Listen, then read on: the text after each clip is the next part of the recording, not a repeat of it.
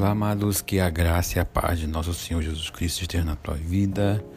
Vamos estar falando aqui sobre a nossa lição que vai falar da palavra de Deus, da importância de nós estarmos comprometidos com a palavra do Senhor.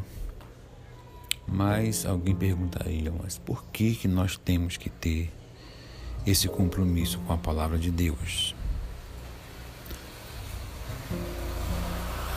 Porque, em primeiro lugar, em 2 Timóteo, capítulo 3, versículo 14 ao 17, é um texto bastante conhecido que diz que toda escritura é inspirada por Deus e é útil para a instrução, o ensino, a correção e a exortação. Então, a palavra de Deus ela é inspirada por Deus e por ser inspirada por Deus, ela é infalível e é inerrante.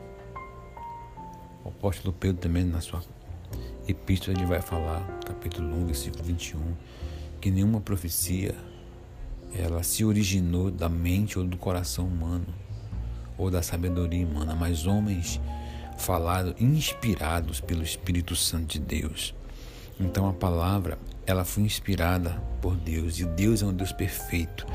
E um Deus é um Deus infalível, um Deus fiel, um Deus que promete e cumpre. Por isso devemos é, ter um compromisso em ler, estudar e obedecer a palavra do Senhor. A segunda razão, irmãos, porque devemos obedecer, seguir a palavra como nosso manual, é porque nela está revelado é, a divindade de Jesus. Colossenses 2,9 diz que em Jesus habita corporalmente toda a plenitude da divindade.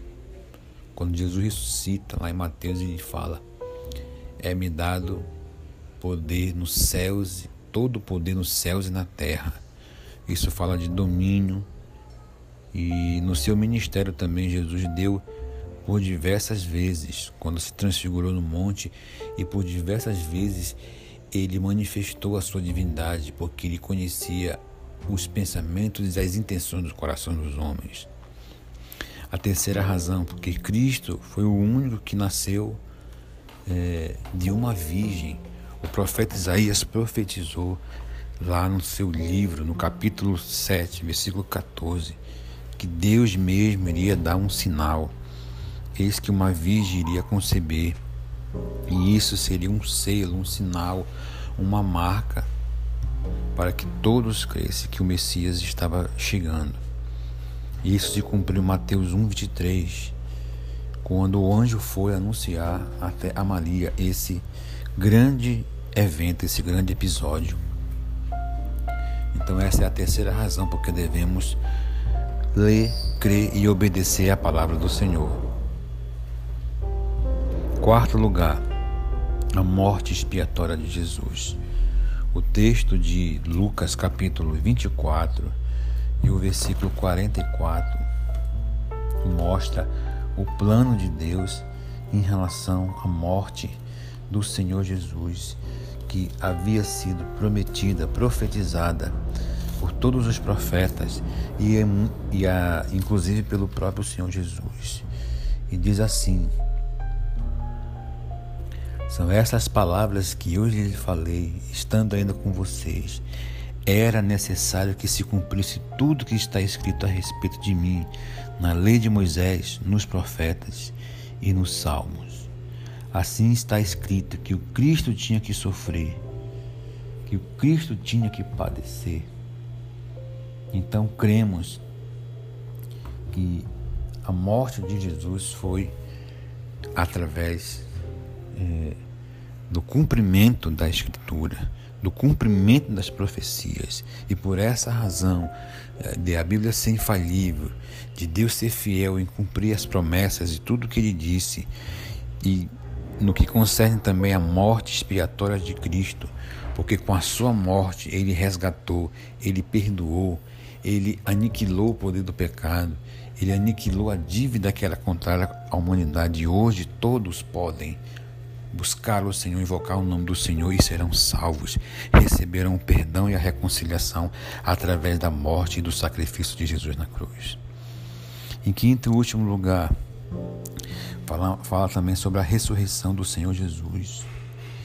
Então, o mesmo texto diz que Cristo tinha que sofrer, que padecer, mas ressuscitar no terceiro dia, em que seu nome se pregasse o arrependimento para a remissão dos pecados a todas as nações, começando por Jerusalém. Em João, no capítulo 20 e o versículo 17, ele também vai falar a respeito. É, um, são um dos textos que nos mostra da grande ressurreição do Senhor Jesus. Leamos então. Jesus continuou: Não me detenha, porque ainda não subi para meu Pai, mas vá até os meus irmãos e diga a eles: Subo para o meu Pai e o Pai de vocês, para o meu Deus e para o Deus de vocês. Então Jesus morreu, Jesus ressuscitou e foi assunto aos céus. Aleluia. Mas também a Bíblia nos afirma que de lá ele voltará, ele retornará, como fez a promessa aos seus filhos. Em Atos capítulo 1 e o versículo é, 10 está dizendo assim: que eles estavam com os olhos é, fixos, olhando para o Senhor, enquanto Jesus era levado às alturas. Então, dois varões vestidos de branco, dois homens de branco, se colocaram pé próximo a eles e disseram: Homens da Galileia, por que vocês estão olhando para as alturas? Esse Jesus que foi levado no meio de vocês para o céu virá de modo como viste, como viste subir. Para o céu virá do modo como vocês o viram subir.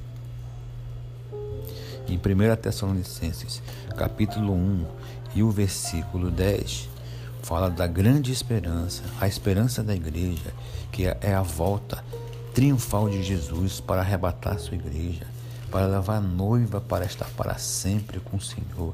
Essa é a principal esperança de todos aqueles que creem em Cristo Jesus. E para aguardar dos céus o seu Filho, a quem ele ressuscitou dentre os mortos, a saber, Jesus, que nos livra da ira vindoura. Essa é a quinta razão, a ressurreição de Jesus corpórea e a sua segunda vinda. Essas são as cinco razões, as cinco verdades através das quais nós temos que ter um compromisso com a palavra de Deus, porque ela é viva, ela é eficaz, ela é fiel e verdadeira. A sua origem vem de Deus. Que Deus continue abençoando e edificando a tua vida e que você Medite de dia de novo na palavra e obedecendo, tu farás prosperar o teu caminho. Aleluia, porque a palavra de Deus são as sagradas letras que podem te tornar sábio e salvarão a ti e a todos quantos ouvirem da tua boca a palavra do Senhor. Que Deus te abençoe. Amém.